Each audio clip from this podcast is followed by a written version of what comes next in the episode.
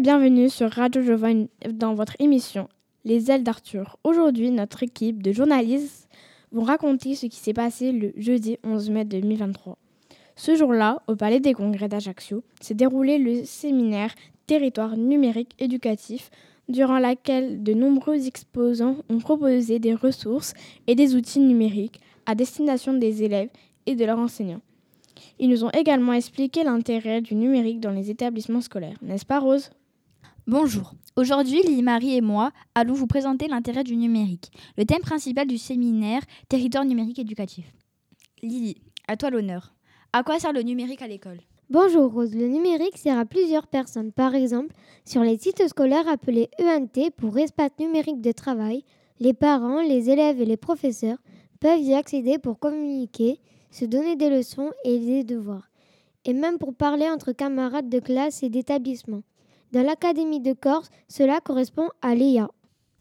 Il peut aussi servir à affronter le monde de demain, ou pour rendre l'apprentissage plus adapté ou pour donner des diagnostics précis sur les besoins des élèves. Le numérique peut donc servir d'assistant pédagogique pour les élèves et leurs enseignants.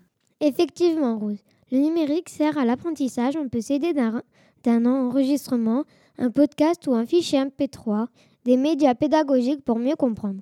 Par exemple, en SVT, pour apprendre les cellules aux élèves, les enseignants peuvent s'aider du numérique avec des vidéos ou un logiciel interactif.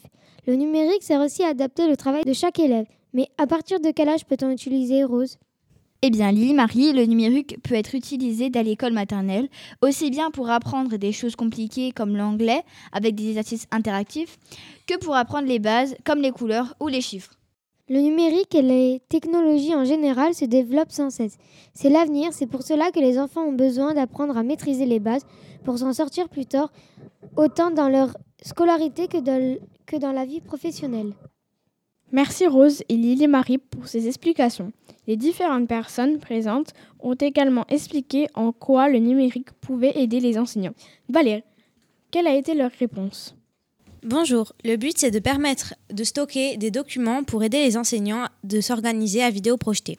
Les professeurs peuvent remodeler leur manuel dans n'importe quel établissement pour donner un contenu riche pour les élèves.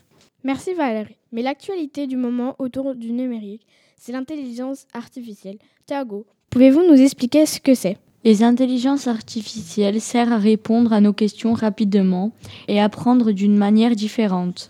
Les intelligences artificielles servent à répondre comme si c'était une conversation naturelle.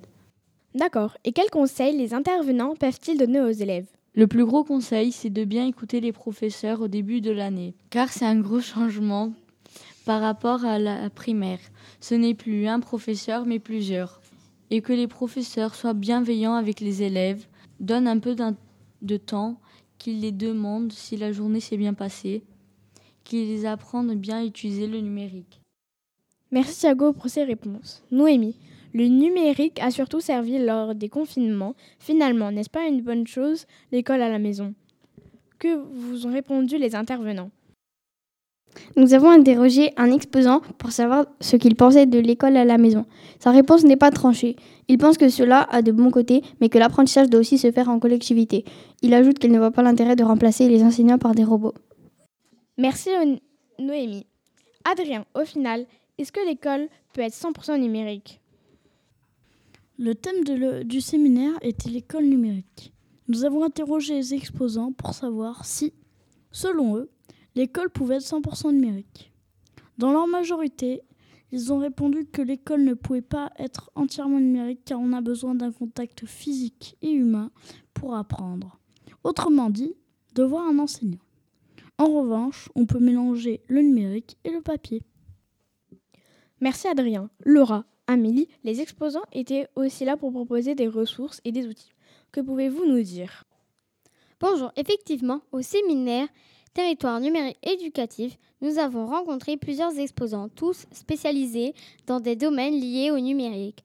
Par exemple, nous avons échangé avec un représentant de l'UGAP, une centrale d'achat financée avec l'argent des impôts qui fournit des équipements aux écoles, collèges et lycées.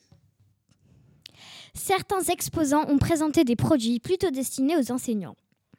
Des groupes d'éditeurs venus faire les promotions des livres numériques. L'éditeur Le Livre Scolaire était présent pour montrer aux enseignants qu'ils peuvent créer leur propre manuel. Y a-t-il des outils pour aider les enseignants et les élèves à travailler ensemble?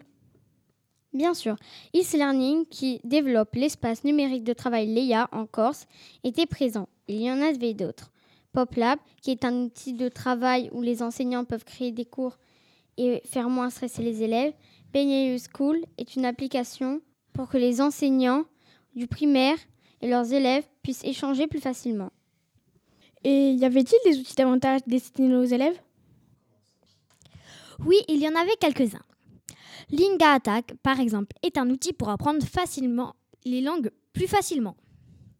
Lily Cool, quant à lui, propose des exercices de respiration aux enfants afin de faire grandir la confiance en eux.